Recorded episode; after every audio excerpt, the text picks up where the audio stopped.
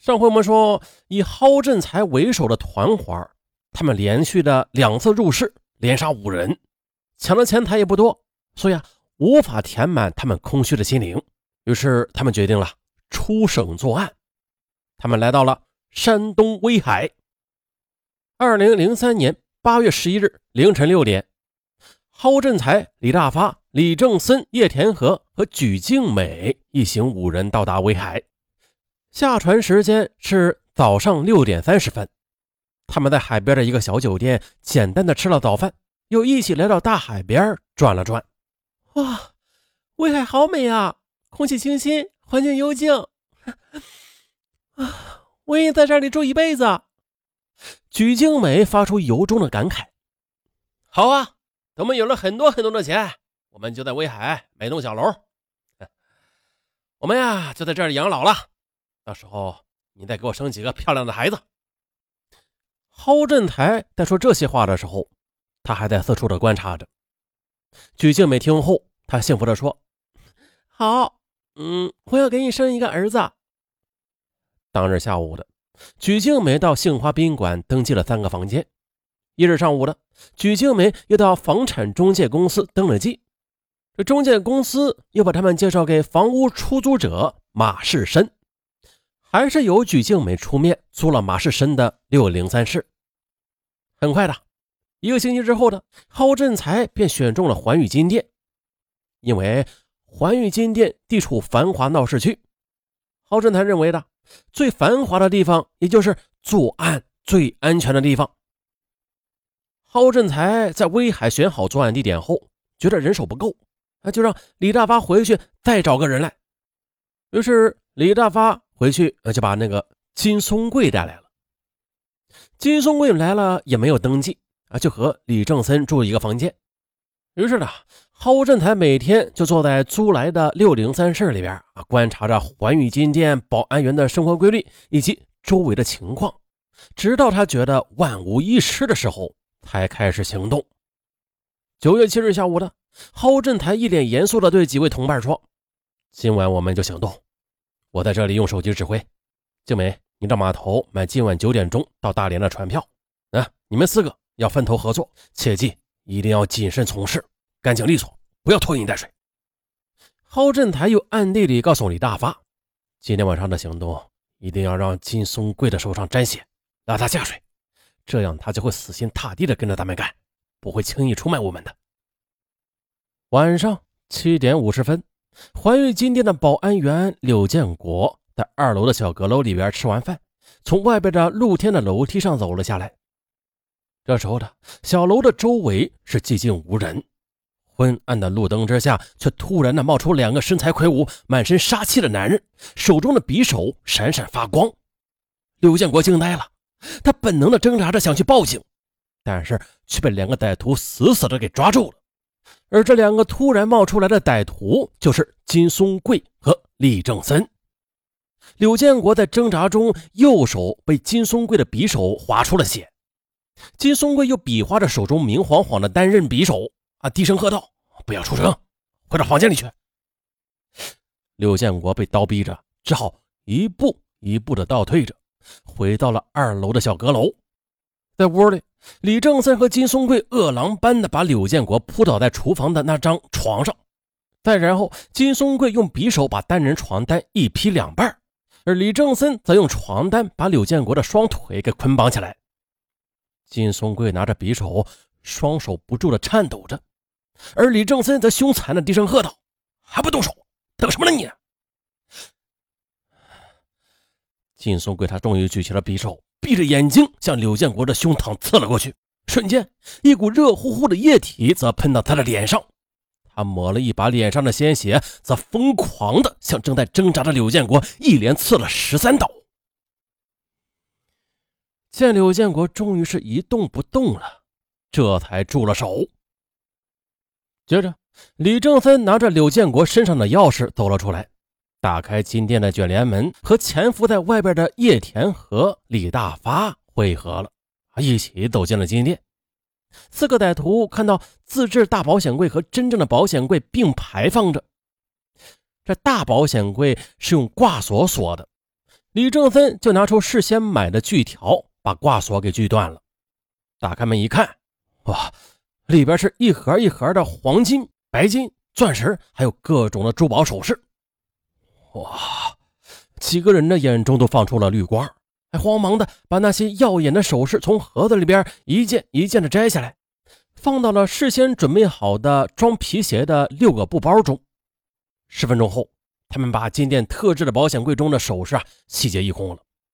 这时，李大发用手机向郝振台请示：“哎，二哥，我们已经按照原计划把东西都拿到手了。”装首饰的大铁柜子旁边还有一个保险柜，只是我们不知道密码啊！你看，我们这郝振才没等他说完，便从牙缝里边挤出了一个字儿：“撤。”二零零三年九月十八日，天色微阴，警方围剿歹徒的战线已经拉开了。这时，在泉水村的一个院落里，房屋已经非常破旧了。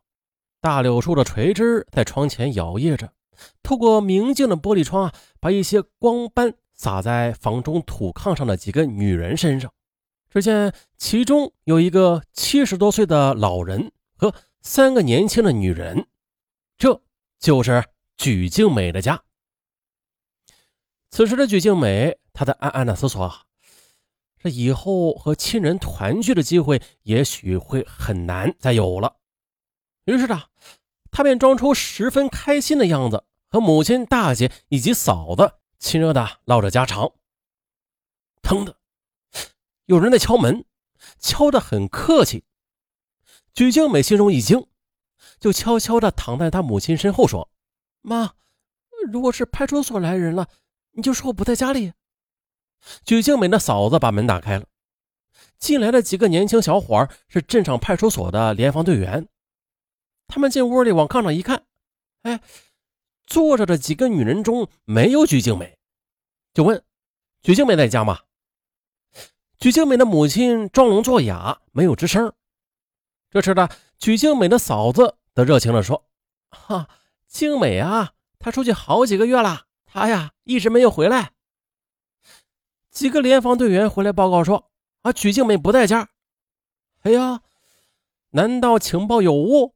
侦查员又在村中走访调查，有的村民说了：“我明明看到举静美回来了，啊，她肯定是在村里的。”专案指挥人员说了：“不好，你们打草惊蛇了，举静美很可能要采取措施的。目前最重要的就是你们要赶紧找到举静美，不得有误。”于是呢，侦查员在村中又秘密调查起来，举静美和亲戚里谁最近？村民们说了，举静梅和她二姐举静文关系是最好了。哦，那举静文在村中吗？嗯，举静文和她的丈夫在山上养蚕呢。几名年轻的侦查员又爬了半山腰，找到了建在半山腰的一座用木头板搭的小房子，那就是举静梅二姐举静文养蚕的临时住所。此时的。许静文正在山上摘树叶，她的丈夫正在洗蚕茧。许静美来过吗？侦查员问道。许静文三十来岁，衣着简朴，脸被风吹得很粗糙，被太阳晒得很黝黑，但是却比许静美端庄稳重。哦，静美出去几个月了，她一直没有回来。许静文有些胆怯，低眉顺眼的说。是这样的啊，徐静美和几起大案有牵连，如果你知情不报是犯法的。你看到许静美的话，一定要向派出所报告。侦查员给许静美做了一会儿思想工作，又给她讲了一些法律知识。可是种种迹象表明，那许静美并不在此处藏匿。公安局把这里都包围了，我们得想办法逃出去。郝振才的声音。很低沉，就像是从地底下传出来似的啊！吓得鞠静美浑身一个激灵。可是面对随时可能被公安机关抓获的险境，鞠静美正在等待着郝振才拿主意呢。她早已是惊恐万分，束手无策。这时候的鞠静美啊，她的双眼里布满了痛苦和忧郁的神色。他仔细的端详着他，端详着他全心全意的爱了三年的情人郝振才。随后的，又露出了悲伤的微笑。已经没有逃出去的可能了，是吧？那，那我们就一起死吧，和你死在一起，我死而无憾。鞠静美的话随着泪而出，声音柔软而无力，宛如发自坟墓之中。可是郝振才则双眉紧皱，冥思苦想，却久久没有说话。鞠静美看着自己心爱的人，并没有和他同归于尽的意思，他那满含深情的目光也渐渐的消失了。那，你就离开这里吧，逃出去。鞠静美悠悠的说道，嗓音又由于抽泣而显得沙哑。郝振台双眼瞪着鞠静美，沉默不语。他显得十分尴尬，使劲的搓了几下手。他最不愿意应付这种令人伤感的场面了。又过了十多分钟，郝振才他感觉仿佛是过了一个世纪。他不知道从什么地方拿出来一个小纸包，郑重其事的放在鞠静美的手中，无不悲伤的说道：“那我也留了一包，不到万不得已。”千万不要动他。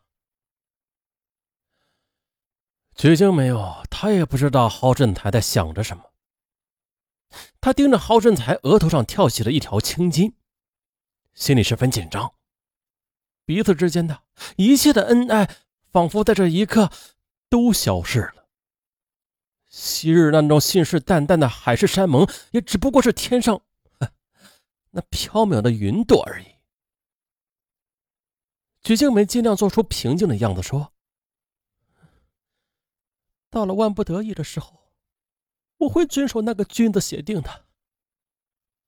你带着我的目标太大了，那样的话，我们谁也逃不出去。我也不想拖累你，你到我二姐那儿去询问逃出的路吧。”鞠静梅凄凄切切，流着眼泪，她一句话也说不出了。她知道。纸包里边是毒药，他似乎看到了生命的尽头。血红的夕阳沉了下去，凉风从窗口吹了进来。郝振台禁不住的打了个寒战。他知道自己已经处于警方的网中了，他想应该尽快离开此地。郝振才猛地站起身来，望着死一般寂静的四周。又望着曲静梅那张痛不欲生、憔悴而又可爱的脸庞，只见那张脸是那么的苍白，又是那么的无助。真想最后拥抱她一次，但是他没有行动，把心一横，一个人迅速的消失在了夜色之中。